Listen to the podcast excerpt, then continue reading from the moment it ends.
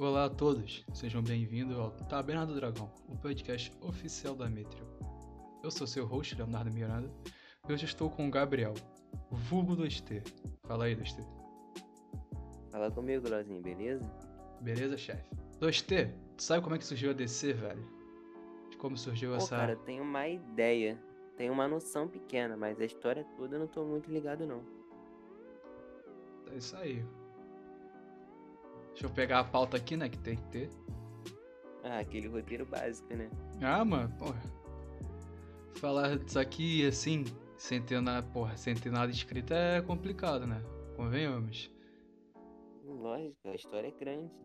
A DC já tem anos, Pô, mas dezenas de anos. com certeza. Quase um século, não tem não? Quase um século, isso aí, quase um século, velho. A DC, cara, surgiu nos anos de 1934, na Era de Ouro. Ali no período dos anos 30, aos meados do- dos anos 50, sabe? No período da crise, né? Por aí, bem por aí também. Agora, tudo começou com o major e empresário Malcolm William Nixon, que decidiu fundar a National Align Publication, que, vamos dizer assim, é o nome original, entre aspas, da DC, entendeu? É tipo o primeiro nome, né? Sim. Que é, a maioria das empresas de quadrinho troca de nome mais 500 vezes. Ah, certeza, pô. Até, a- até eu vou botar aí, a Marvel, a Image, ou a Dark, é, Dark Horse, chegar até hoje, cara, provavelmente já mudaram de, é, de nome umas, no mínimo umas duas ou três vezes, vamos dizer assim. A, a Dark Rosa eu não sei muito bem não, porque é uma empresa nova, né? Acho que dos anos 80 pra cá, comparado com as outras, no caso. A Image mais ainda, mais nova ainda. Sim, mas deve ter alguma coisa ali, velho, eu não sei, porque É, esse aqui não é focado neles, né? Mas vamos continuar aqui. tem que saber um pouquinho, né? Daquela estudada. É, como, né? Ah, naqueles piques. Parar de falar que nesses malucos aí. Então, velho, a. Porra. Tá bom. A National Align Publication era uma empresa focada em quadrinhos. Só que o Malcolm, ele queria produzir material original. E não só imprimir, reimprimir, na verdade, as tirinhas de jornais. Que naquela época era bem comum as tirinhas de quadrinhos saírem em jornais. É porque Naquele eles... estilo meio Garfield, né? Sim, Snoop também. É porque eles pegavam essas tirinhas dos jornais, faziam um compilado e lançavam uma revista separada, tá ligado? Mas devia ser uma coisinha, sei lá, muito, muito pra ler rápido. Não devia ter aquela emoção, aquele negócio todo. Sim, cara, é, essas revistas elas tinham um formato meio que de jornais mesmo, entende? Não tinha o formato convencional de, das revistas e quadrinhos que a gente tem hoje. Sim. É, tá. A primeira publicação foi a New Fan The Big Comic Magazine número 1. E foi com essa primeira edição de uma série que chamaria More Fun Comics, que chamaria atenção porque seria a primeira revista da história em quadrinhos, e originalmente lançada em fevereiro de 1935. E logo seguiria a, a New Comics no mesmo ano. E o que seria New Comic? Cara, a New Comics a segunda revista? Sim. Seria. É tipo assim, vamos dizer que a Morphin Comics foi, era a linha principal e a New Comics era, sei lá, a segunda, entende? Ah, sim, sim. Essa primeira era o carro-chefe deles. Uhum. E essa era tipo. Não era uma secundária, mas estava ali também, uma dos cargos-chefes, entende? Ah, sim, sim. Aí, velho, só que assim, esses anos não foram só flores, entende? Por conta da crise financeira, o Willie Nixon ele não conseguiria mais publicar os quadrinhos sozinhos, entende? Ninguém conseguia, né? Ninguém, velho. Então eles... Tudo tava quebrado e ninguém sem dinheiro, como é que os caras vão comprar quadrinho? Não tem lógica. Uhum. Então ele se tornou sócio do Harry Donfield e seu contador, Jack Leibowitz. E em 1937 nasceu seu primeiro fruto de sociedade, a Detective, Detective Comics Comics. número 1. Entendeu? Pô, essa aí é clássica, né, velho? Muita gente. É a revista mais famosa, né? E é que dá o nome à editora agora. Exatamente. Muita gente surgiu nessa revista aí, muitos heróis da DC.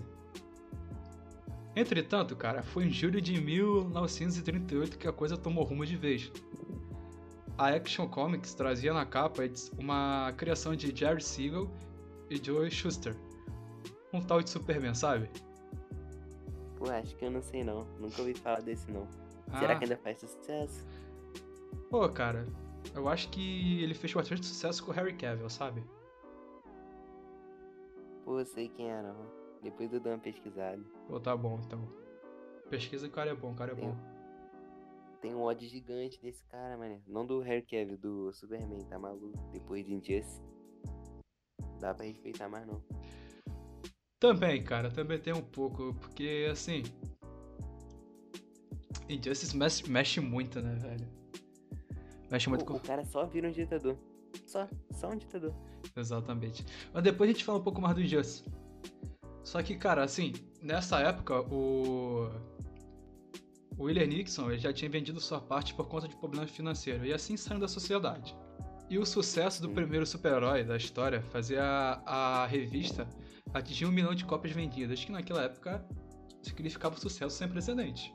E com o sucesso da editora, eles logo encomendaram outro super-herói, que coube a dupla Bill Finger e Bob Kane a missão de criar um novo personagem, que fizesse tanto sucesso quanto o Superman. Então, na edição 27 de Detective Comics, em maio de 1939, surgia o Batman, um vigilante mascarado. Que é completamente diferente do Superman em todos os aspectos, né? É, porque, tipo, o Superman é baseado no dia, o Batman da noite. Sempre que eles se encontram, tem essa parada aí de dia e noite, uma é esperança, outra é a justiça. E o Batman é muito, era muito menos aceito no caso, né? Por Sim. não ser um cara bonzinho. Sim, cara, é, naquela época eu acho que o Batman matava e ainda usava armas de, de fogo, entende? Era muito complicado, ainda mais pra época, um bagulho mais conservador. Com certeza. Aí no ano seguinte, com o sucesso da dupla de heróis, cara, faria a editora lançar a Mulher Maravilha, e no mesmo ano seria lançado o Flash. Só que esse Flash não era o Barry ou o Wally, mas sim o Jay, o Jay Garrick. Uh, tinha a roupa mais engraçada deles. Como é que tu chamou lá o chapéu do cara? Como é que era? Ah, é. Aquele escorredor de macarrão, né? Imagina um cara correndo com escorredor de macarrão na cabeça. ah, cara, mas pra época era top, mano. Porra. É, top. Bota um desse na roupa, ver se não fica top. Não, isso aí é só na CCXP. Fora isso, não. Ah, isso aí tu pode. Não dá, não. É um pouco Pode de... usar até roupa cor. Pode usar até colã. Exatamente. Eu lembro, velho, que aqui no Brasil a tradução do nome de Jay Garrick ficou como Joel Ciclone, velho. Não sei quem fez essa tradução, velho, na boa. Antigamente tinha muito disso, tinha muito. Até o nome dos caras, acho que não era Bruce Wayne, o nome do Batman no começo, era um bagulho. Sim, pô. O cara traduzia tudo ficava uma merda. Então, cara, a essa altura aí na Era de Ouro, a Segunda Guerra só alavancou esse mercado, pois os heróis eles começaram a lutar contra ameaças nazistas, que provocavam grande identificação dos potenciais leitores, tá ligado? E nesse tempo a DC também já tinha vários heróis. Então eles juntaram muitos deles num time. Porém, esse time não era a Liga da Justiça, mas sim a Sociedade da Justiça. Que é, é famosa até hoje, né? Sim. Isso e, é... engraçado que eles sempre trazem ela no, no período da guerra mesmo, para não cortar as raízes. Sim, cara. É... Isso ainda em 1940. O time continha os seguintes heróis: o Senhor Destino, Lanterna Verde, o Lanterna Verde original, o Alan Scott. Cara, tu sabia que a fraqueza dele era madeira? É madeira. é tipo coisa mais. Mas o outro no começo, o Hal, no começo, a fraqueza dele era a cor amarela. Então é, é uma fraqueza mais outra. Ah, cara, ainda bem que melhoraram muito. Melhoraram muitas coisas até hoje. Agora explicaram que o amarelo é medo, sei o mas é só cor. E tem aquela parada toda dos aspectos de cores, entende? Que... Ah, mas isso é uma coisa nova, eles tiveram, fizeram pra... Sim. Aí, tam... Aí também tinha o Flash original, o Jay Garrick, o Homem-Hora, o primeiro Sandman, mas não é o Sandman da Vertigo, é o Sandman original. Eu também não conheço. Porra, Sandman, o Sandman da Vertigo é top. Eu vou falar mais dele lá, mais, mais pra frente. Gavião Negro, Átomo... O Carter Hall. Exatamente. E o Espectro, que é a Fúria de Deus. Não é isso? É um dos caras mais sinistros que tem na DC. Sim. Um dos caras não, porque não, cara, ele é. uma entidade praticamente. Sim, cara, ele é, se eu não me engano, ele é fúria de Deus. Se não me engano, o, o Arrow lá, o Oliver, ele vira o espectro, não é isso? Vira pra reconstruir o multiverso. Sim. Aí tá, e no meado das décadas de 50, na era de prata ali, tem. É, no, mei... no meado ao fim da década de 50, a DC reformulou muito dos seus heróis por causa do código lá, dos quadrinhos. Em inglês, a sigla era conhecida como CCAA, que foi feita pela Associação de Revistas em Quadrinhos da América. Sabe, sabe por que disso, Vitor? Não faço ideia. Era tipo algum tipo de censura? Sim, porque em 1950 saiu um livro chamado Sedução dos Inocentes, que, que preocupou o público quanto às exposições dos jovens a cenas de sexo e violência, já que os jovens eram a maioria dos leitores de quadrinhos na época. Então a CCAA era uma fórmula das editoras auto se regulassem. Isso aqui parece ser a piada que eu vou falar agora, mano, mas tipo assim, eles não eram obrigados a seguir diretamente esse selo, não era diretamente uma imposição. Só que assim, se eles não seguissem esse selo, poderia atrapalhar muitos negócios, entende? Com os anunciantes principalmente. Você não era proibido, você não era obrigado não, mano, mas se você não fizer, você vai falir. Exatamente. Cara, parece, é, parece uma piada, velho, convenhamos, na boa. E, assim. cara, a maior mudança que teve, que a gente pode perceber hoje em dia, foi, foi com o Flash. Porque os editores tiveram que mudar o personagem, tiveram que fazer uma nova versão para trazer. É, para trazer ele no título Showcase, que era uma série experimental de histórias em quadrinhos. Pelo menos é uma coisa boa disso, né? Se eu não me engano, acho que a Showcase existe até hoje, cara. Acho que tem uns curtas com, com esse nome, se eu não me engano. Também. É que depois do, do Rebirth pra cá, cara, eu não consegui acompanhar as coisas não, legais, é, entendeu? Esses curtas são 2012, não sei o que. É um bagulho mais. É, eu só entendo, tipo assim, da, da Crise das Infinitas Terras, legal, digamos assim, do, da era mais moderna, até os 952. O Rebirth eu ainda tenho que, que estudar um pouco mais. É porque também foi uma fase que não acabou, então. Né? Depois da, da negócio com o Dr. Manhattan, eu parei de entender tudo. Então, Na verdade, até o Batman que riu já não entendo nada. Essa aí eu até entendo um pouco.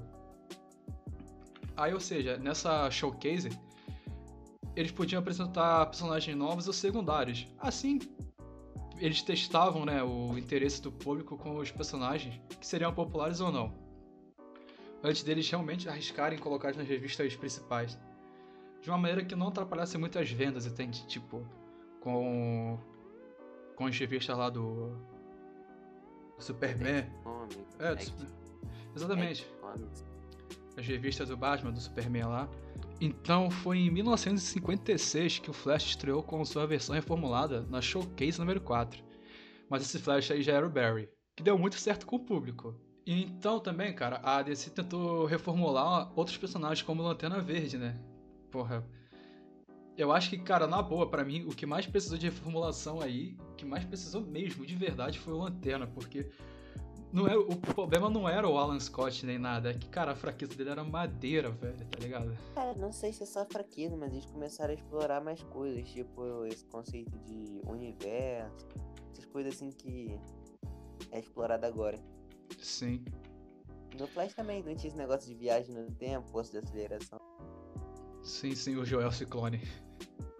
Joel Ciclone. Perco muito com isso. Eu também, cara. Não dá pra. pra levar isso a sério. Só que, cara, assim, a Trindade, a Trindade, né? Batman vs. É, Batman vs Superman, nada a ver. É que eu vi ontem Batman vs Superman. Batman, Superman, Mulher Maravilha não, não, escapou da, dessas mudanças. O Superman, cara, ele ganhou outros personagens novos e duradouros em suas histórias, como a Supergirl, a Lois Lane. E o Batman. Sim, o Jimmy Olsen também. Jimmy Olsen, vulgo jornalista atrapalhado. Tá maluco, o cara é brabo. Quem é que vai tirar foto do Superman se não tiver? Tá achando que o cara é Peter Parker? Não, que isso? Aí tá, velho, vamos continuar aqui. As histórias do Batman também ganharam novos personagens, como a Mulher Gato e o Robin, né? O primeiro Robin, o Dick Grayson. Nem gosto. É, eu sei. Aí tá, velho. Aí nessa época também, no, tipo, a gente não viu o Batman dando porrada em vilão e nem nada. A gente via mais um Batman, tipo, ali no, na época do Longo Dia das Bruxas, entende? Não que o Longo Dia das Bruxas se passou nesse período, que era um Batman mais, de, mais detetive. E a Mulher Maravilha ganhou novas histórias com um contexto mitológico. E assim, cara, com isso fez que os heróis voltassem à popularidade, entende? Eles separaram mais cada um na sua área, né? O Mulher Maravilha hoje, o Batman detetive, Uhum. o Lanterna Verde com o negócio de espaço e o Flash mais com a viagem no tempo, na época. Sim, sim, velho. É que, cara, esse selo aí, maluco, porra, estragou, maluco, a, a indústria de quadrinhos no geral, tanto DC quanto Marvel e, e as outras que também tinham, né? Mas só que. Cara, eu acho, que deve- acho que deve ser muito difícil trabalhar com limitação. Ah, É isso que pega. Com certeza, velho. Porra, os caras ficaram ali. Não diretamente, mas em cima de você ali, tá ligado? Porque se tu dava um soco no. Sei lá, o Batman dava um soco no, no vilão lá. Porra, já era. Intimado. Censurado? Exa é, censurado, intimado, nada a ver. Mano, imagina tu trabalhar com bagulho na cabeça, tipo assim, tá fazendo teu bagulho lá, escrevendo as histórias e pensa, caralho, se eu botar isso aqui, minha empresa vai falir. Imagina a pressão. Com certeza. É que, cara, ó. É, eu conheço o Batman do. Do Cavaleiro das Trevas Ressurge. Então, tipo assim, que é um Batman mais velho que, porra, é, ele tá ali como? Dando um soco em geral, quase matando as pessoas. Mas isso aí foi uma outra reformulação que veio Sim, depois, sim. né? Muito tempo O depois, Batman velho. antigamente era muito bobão. Era uma história de tipo, ele postando corrida, um bagulho com Superman. Cara, maluco. eu sei que, tipo assim, quando o Robin surgiu, como a cor da roupa do Robin era muito chamativa, eles inventaram um uniforme pro Batman colorido. Tipo assim, pra que os vilões. Não, isso aí foi a questão, acho que nessa história. O Robin quebrou o braço. Aí pra não perceberem que o Dick Grayson tava com o braço quebrado, Hum, o, pra não associar o Dick Grayson com com o Robin. Batman, Batman usou roupa colorida, é, com Sim, o Robin no caso. Ele usou roupa colorida pra não perceberem que o braço do Robin tava quebrado. Entendi. Só que, cara, houve uma situação em 61. Lembra do Harry Donfield que eu falei lá no início? Infelizmente ele faleceu. Aí, com a morte do Harry, o nome da empresa mudou de novo, se passando a se chamar National Periodical Publication. O cara era um dos donos, né? Sim, velho. Sim. Mas vamos voltar a falar um pouco da década de 40. Nessa época, como eu já falei, né, que alguns personagens já começaram a aparecer junto nas histórias. Então, obviamente, eles começaram a habitar o mesmo universo fictício. Que os leitores começaram a apelidar de universo TC. Olha aí, ó. E assim, essa continuidade muda na história Flash de Dois Mundos. Acho que nem, nem um pouco famosa, né? Que é a revista Flash é, Onde junta os dois flash, não são? Sim. Essa foi. É, essa revista saiu na revista Flash, obviamente, número 123. Que nela o editor Júlio. Júlio Schwartz. Acho que esse é o nome do cara, velho. É, Facinho de falar. porra, facinho, mano, facinho. Arrumou uma maneira que os heróis da década de 30 e de 40 coexistissem na mesma continuidade que não afet... que é, na mesma continuidade que não estava rolando na década de 60, né? A explicação oficial disso é que os heróis mais antigos viviam em outra terra, a Terra 2, enquanto os heróis mais modernos e aqueles heróis mais repaginavam é, moravam na Terra 1. E assim começa Então aí começou, né? o conceito de O- a multiverso da DC. multiverso. Sim. Só que, cara, na, década- na década de 60, de novo a DC foi lá e ficou ruim das pernas. Aí. Mas tem que, é questão de tu ir evoluindo, né, cara? Se tu ficar sempre na mesma, vai acabar quebrando. A Ah, gente tem que ficar sempre em reconstrução. sim, com certeza. Aí em 1967, o Carmine Infantino se tornou editor editorial. Ele, se não me engano, ele era editor das histórias do Batman. E com, com essa nova gestão vieram novas mudanças. Obviamente, né? Ele investiu em títulos novos quanto os antigos. Ele também decidiu focar em um selo jovem adulto para aumentar as vendas. Que além disso trouxe artistas novos, é, novos artistas para DC, que naquela época ainda se chamava National Periodical Publication. E, cara, um, de- um desses artistas, vou citar aqui como exemplo, foi o Steve Ditko. É, Steve Ditko. Sabe quem é esse cara aí? De novo. De nome não, né? vou te explicar, cara. Steve Ditko foi o co-criador do Homem-Aranha. Ele trouxe um nome importante à tradição. Sim. Aí durante ali na Era de Bronze, a, a DC, eu sei que eu tô falando DC pra lá, DC pra cá, mas nessa época ainda se chamava National Periodical Publication. Passou por várias mudanças. E a primeira delas em é, 76, se não me engano, a Janet Ken, alguma coisa assim, velho. É que, cara, tem muito nome difícil que tem que, tem que se falar, tá ligado? É... Substituiu, substituiu Infantino, né? Então, em 1977, a editora passou a se chamar oficialmente, que se chamaria DC Comics. Só que nessa época, a DC criou o conceito de séries limitadas. E o primeiro lançamento dessas séries, Vitor, foi a Worlds of Krypton e logo depois The New Titans. Acho que essa aí ninguém conhece, né? A The New Titans. Acho, acho que. É, acho que não é famosa, não, cara. Acho que, tipo assim, hoje em dia as pessoas não conhecem, sabem o que, que, é isso. Tem. É. Acho que não, né, cara? Acho que nem, nem tem série na, na Netflix que a HBO agora comprou. E com isso aí, Vitor, é, eles começaram a lançar histórias menores com origem de novos heróis, entende? Outros acontecimentos na Era de Bronze moldaram as décadas seguintes da DC, desde 84 com as séries limitadas. Novos escritores foram para a editora, nessa época, como Alan Moore, que trabalhou na história de terror do Morte do Pântano, e outros autores, como Neil Gaiman, que é o criador de Sandman, e o Grant Morrison. Essas histórias de terror e fantasia levaram à criação do selo Vertigo, em 89, que é o selo mais focado para os adultos. Que, se eu não me engano, é, Sandman saiu por lá também. Não, Sandman saiu por lá, Mancha do Pântano, Watchman, se eu não me engano. É... Até ser fechado, né? Sim, velho. E Agora foi. no lugar tá de ser Black Label, velho. Sim, mas só que eles. Acho que, assim. É, o Black Label fechou de novo. Fecharam. Já acabou também? É, e agora eles retomaram a Vertigo, esse, esse selo. Acho que esse nome Black Label não deu muito, so, é, deu muito certo, entende? É, Vertigo é um bagulho que já tem muito antigo, né? Também Se eu não me engano, velho, é. Batman. É Batman, o Cavaleiro das Trevas, também saiu pela, pela Vertigo. Ai, tem muita história. Cara, sim, velho. Sim. Inclusive em Sandman. É uma empresa muito grande pra fechar assim.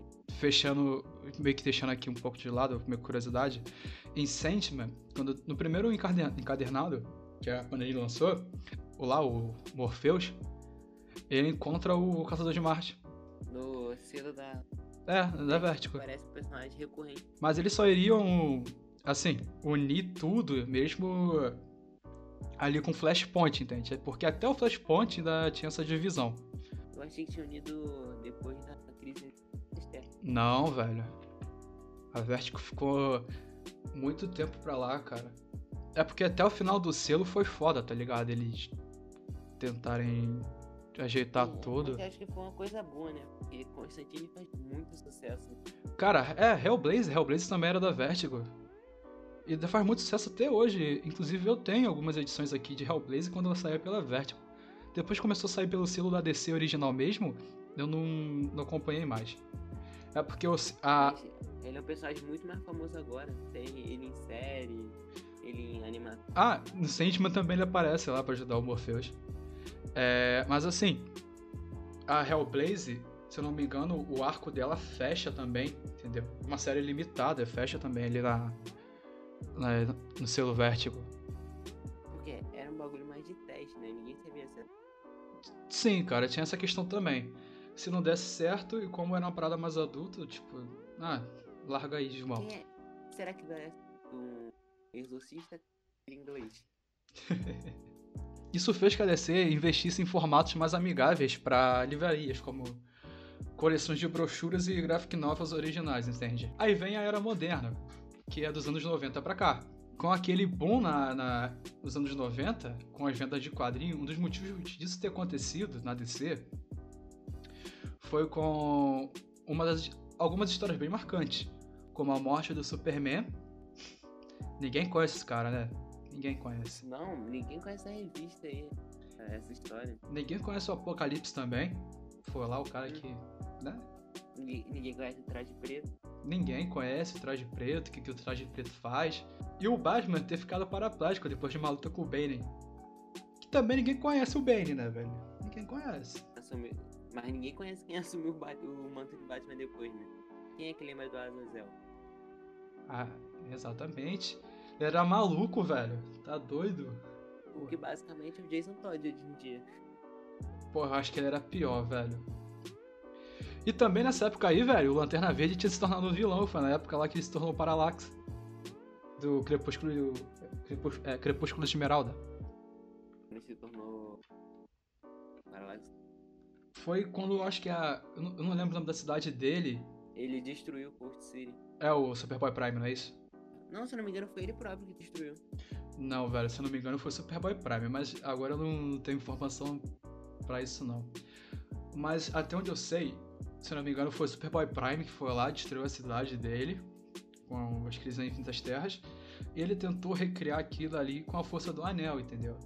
Só que, pô, ele infligiu ali é, uma lei, entendeu? Que tinha lá no, no livro de Oa. Aí, maluco, ele ficou doido. Ele ficou que nem o. A, Agente Laranja, é isso, né? Que tem a, que tem a posse de todos os anéis, de todos os anéis laranjas. É que eu não sei. É que eu que não sei. É isso que eu te pergunto agora, que eu não sei se ele tem todos os anéis laranjas ou só tinha um só. Porque eu sei que ele tem força Ele de uma tem tropa. É, é muito egoísta. Mas ele tem a força de uma tropa inteira, velho. Se eu não me engano, Mas tem, a tropa também não é tão forte. se eu não me engano, tem um tempo que o Hal rouba a lanterna dele, alguma coisa assim, que ele vira. ele se torna um agente da luxo. Cara, mas na boa, qual, qual foi, tipo assim, dos, aspec Velho. dos aspectos ali do, do Lanterna Verde que o Hal não se tornou? Olha, eu não lembro dele ter sido um púrpura, né?